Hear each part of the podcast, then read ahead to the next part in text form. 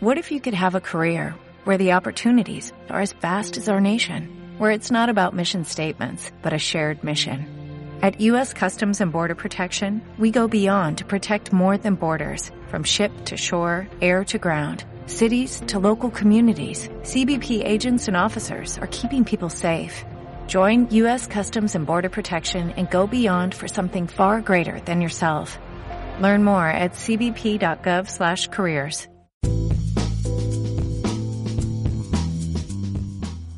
Hola, eh, mi nombre es Enrique de la Torre, soy psicólogo, psicoterapeuta, con una experiencia de más de 35 años.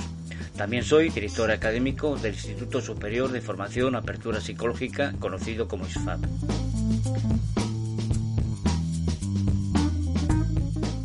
ISFAP es una institución formativa de psicología con más de 25 años de experiencia en el campo docente a psicólogos y otros profesionales de materias afines nuestra intervención en el campo clínico con niños, adolescentes y adultos nos ha permitido trasladar nuestro saber y experiencia al campo de la transmisión docente.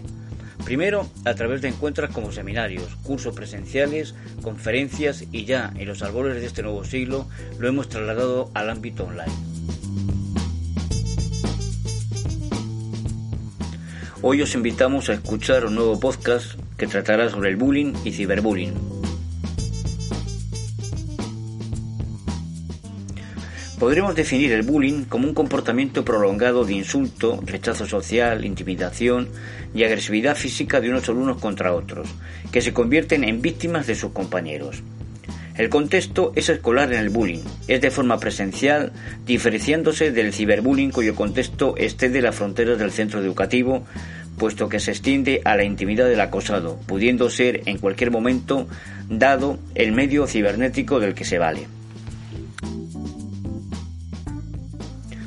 Estos fenómenos implican a los dos géneros y al grupo que actúa como observador y sobre el que se apoyan habitualmente los agresores.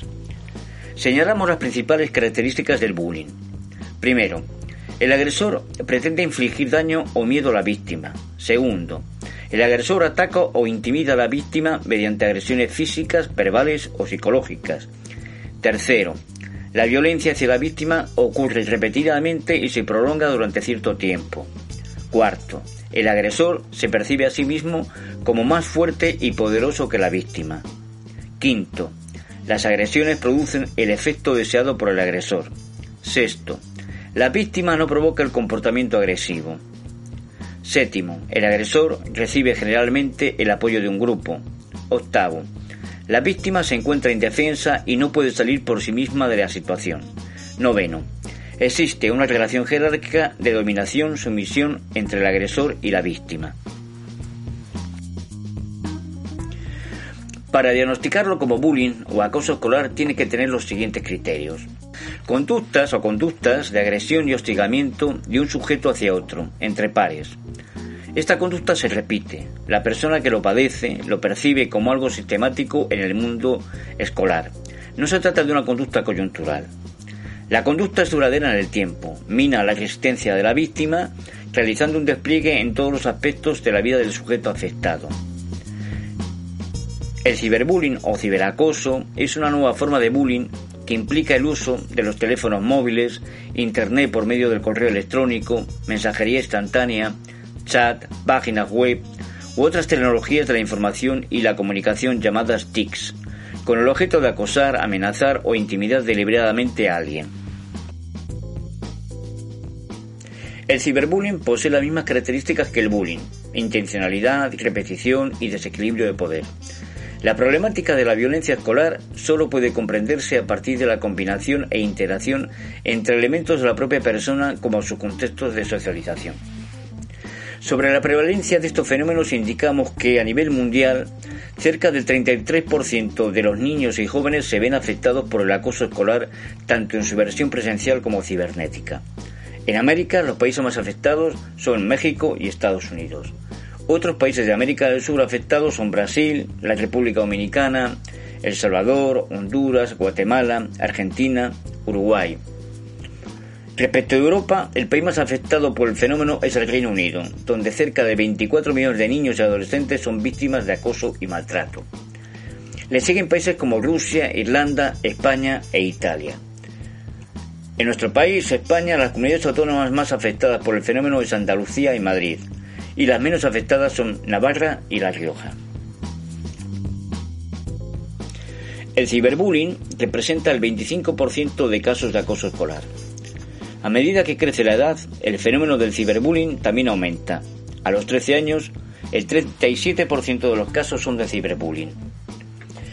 La edad media en general del fenómeno del bullying es de 11,6 años. En España, la media es entre 12 y 14 años.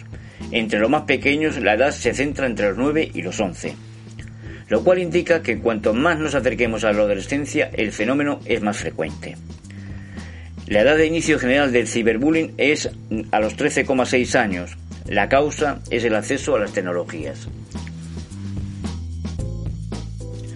Con respecto al género, hay bastante equidad de afectados entre el género. Suele ser equitativo, aunque hay que hacer la salvedad de que en los países donde se denuncian mayor número de incidentes donde el fenómeno de acoso es más frecuente, las niñas son más afectadas, cercano al 65%, frente a los niños que se aproximan al 62%. Respecto al ciberbullying, el 70% de los afectados son chicas. Cuando un varón lo recibe, enfrente se encuentran un 2,4 de mujeres que lo sufren. Las niñas reciben más acoso psicológico. El modo es la ignorancia o los rumores desagradables, las niñas sufren por la apariencia física y son más acosadas por mensajes que los niños. Los niños que se muestran disconformes con su género son más propensos a ser el centro de la violencia escolar que aquellos otros que se ubican bajo el binomio hombre y mujer. En relación a los tipos de agresión o los medios, el acoso físico y sexual son los tipos más frecuentes en el bullying. Un 11,2% de los niños que son acosados informan que se burlan de ellos con bromas, comentarios o gestos sexuales. Suele ser habitual, sobre todo en América Central, Medio Oriente y África del Norte. En el ciberbullying, el acto más habitual es el del insulto, después las amenazas y finalmente la difusión de mensajes de contenido sexual. El medio de realización es el móvil, WhatsApp, siguiendo las redes sociales. Como factores de influencia será la apariencia física una de las razones más informadas. Un tanto por ciento importante, cercano al 15%, de víctimas reciben burlas acerca de su rostro y apariencia. Otro de los factores es la emigración, nacionalidad, la raza. Los jóvenes inmigrantes son más propensos a sufrir acoso que los coetáneos nativos. Las zonas geográficas más afectadas son América del Norte y Europa. Otro de ellos es la condición socioeconómica ingresos, empleo y nivel educativo de los padres. Las familias pobres se ven más afectadas que las acomodadas, entre el 66 frente al 23%. Por último factor, indicamos a los centros escolares con poca disciplina. Los estudiantes son tratados de forma injusta, produciéndose que la tasa de acoso es siete veces mayor que en aquellos centros donde el estilo es con disciplina y son respetuosos. En cuanto a las consecuencias y a los síntomas, los jóvenes que sufren el ciberacoso, el 92% de ellos adquieren secuelas psicológicas. La ansiedad es la más habitual, después la tristeza, soledad, baja estima, conductas autolesivas, que son el 10%, y pensamientos e intentos suicidas. En el acoso escolar, cerca de un tercio de los casos son considerados como muy graves debido a las acciones físicas de acoso y agresión con golpes y patadas. Al prolongarse en el tiempo, las acciones son diarias y más violentas con el paso del tiempo. La intimidación socava el sentido de pertenencia de los niños a la escuela y sus aspiraciones en el futuro. Es frecuente que tras finalizar sus estudios de secundaria manifiesten su deseo de dejar la formación. Los resultados académicos son más bajos, las puntuaciones en exámenes se resienten, tienen peores calificaciones y aumenta la ansiedad frente a las pruebas evaluativas. Las estadísticas indican que se producen 200.000 suicidios en el mundo por las razones del fenómeno del acoso escolar entre los 14 y los 28 años. En cuanto a los victimarios, la mayoría proceden del mismo centro educativo. Actúan en grupo, de dos a cinco personas. Son del mismo sexo que el agredido. Con respecto a las actitudes docentes y de los padres, existe una violencia por parte de los docentes. Aún siguen existiendo 69 países en el mundo donde está legalizada la agresión física para con los alumnos.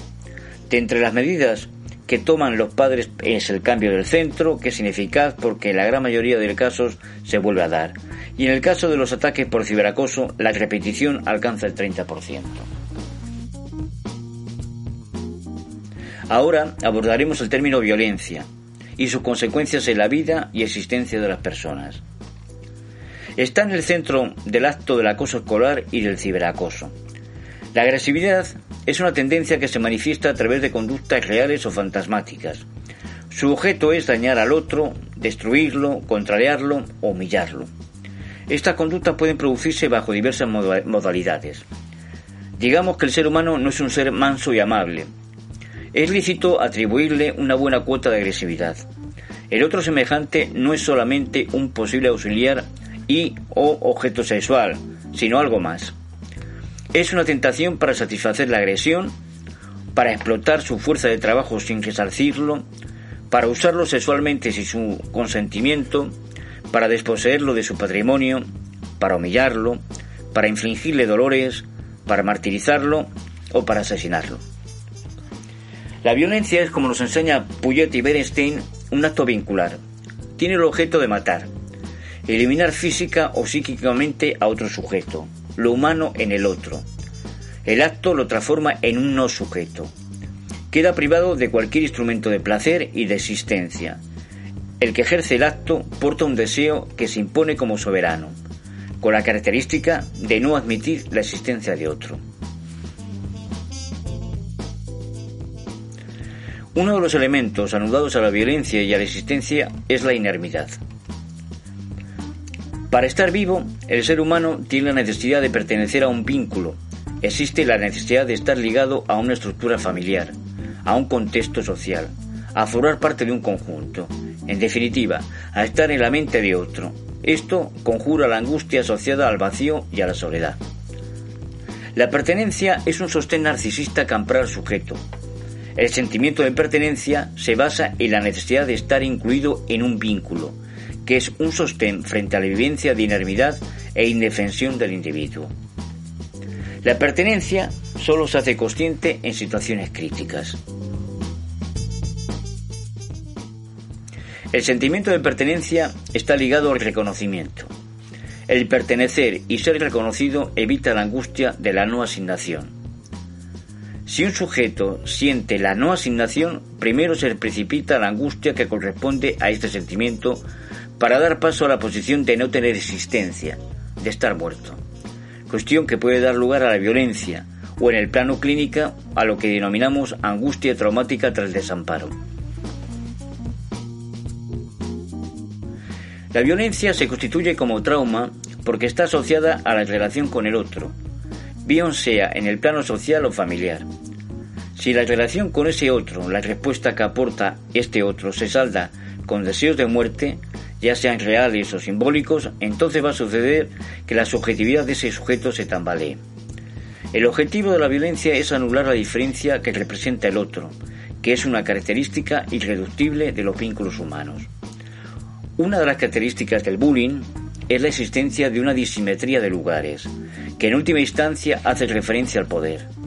La violencia intersubjetiva tiene dos polos, dos sujetos que se articulan. Por un lado, un sujeto que se ubica detentando el poder con necesidad de ejercitarlo para mantener su equilibrio narcisista. Y otro que lo avale en ese lugar, que con la expectativa ilusoria de que al pertenecer a ese vínculo pueda conjurar su propia vulnerabilidad. Esto es fundamental para un eventual abordaje terapéutico. Por último, señalar una de las consecuencias en el marco social, se configura un arrasamiento del sentimiento de pertenencia a un conjunto social o a una comunidad como efecto de la ruptura de los lazos de pertenencia o la referencia a significaciones compartidas.